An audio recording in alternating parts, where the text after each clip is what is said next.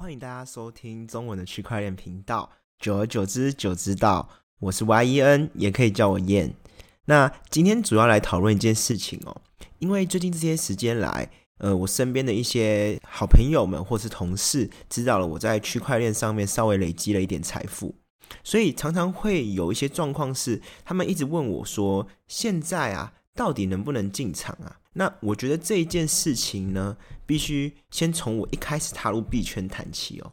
还记得当初我在二零一七年左右的踏入币圈的时候，比特币大概是两万块一颗左右，涨到最高点了。那还记得那时候的我呢，只是个刚进公司的菜鸟，那时候我还顶着一个成功领下来的光头哦。说明白一点啊，就是一个菜逼吧。那那一次呢，我进场呢是大概存了三四个月的薪水，好不容易存到了第一笔十万块哦，我就买直接买入了比特币。但没有想到呢，在我那一次买入比特币之后，比特币一路狂泻，最后呢，在我那十万块赔到剩五万块的时候停损了。这中间的心情非常差哦，我就是在懊恼说，为什么我一直嗯，我一买入就跌。那我就想说，哎，可能是加密货币不适合我啊。那我后来就想说，那我改去玩台股好了。那那时候我还去玩台股的选择权。那那个时候怎么赔，又是另外一个故事了。自从那一次之后呢，我就大概一路到了二零一九年底，才再次进入了币圈。那个时候的比特币大概是八千点哦。那有了上次的经验之后呢，经过了呃一年多的磨练嘛，那所以这次我进场就比较小心一点。但是呢，我还是遇到了一次回档。那那次回档，我记得是到了六千七。现在回想哦，其实八千回档到六千七的时候的不开心啊，跟挫折，完全就不亚于我第一次买进时候的痛苦哦。诶，为什么？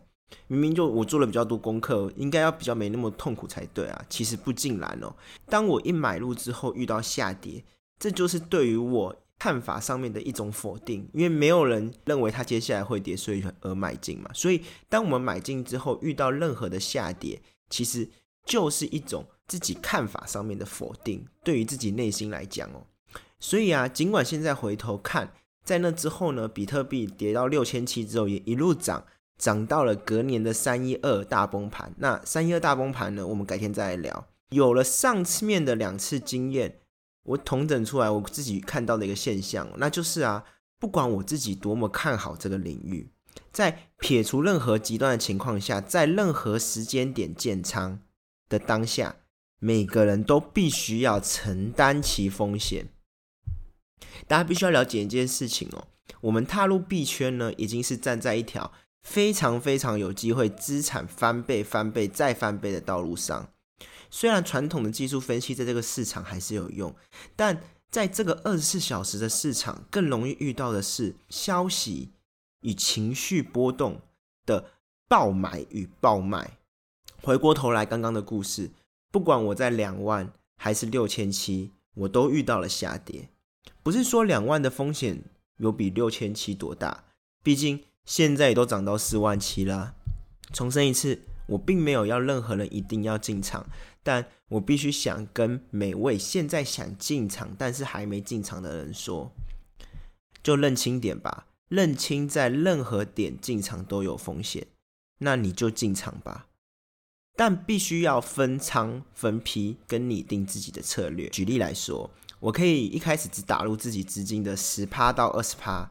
那如果说今天它下跌或是再上涨了十趴，那我就再建仓一次，我慢慢的把我的资金打进去里面嘛。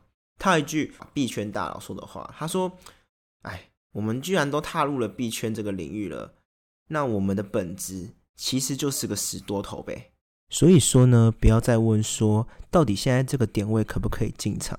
自从比特币涨超过两万之后，上方并没有任何的压力位，在两万一进场的人。必须要承担他不知道会不会继续上涨的风险。那相对而言，涨到两万五的时候，两万五的进场的人也要去承担他不知道到底会不会去上涨的风险。我们没办法回到两万一，也没有办法回到两万五。相信各位在未来的某一天，一定会持有的自己的比特币或者是以太币上涨到脱离自己成本区的那一刻，都能够赚到一笔大钱。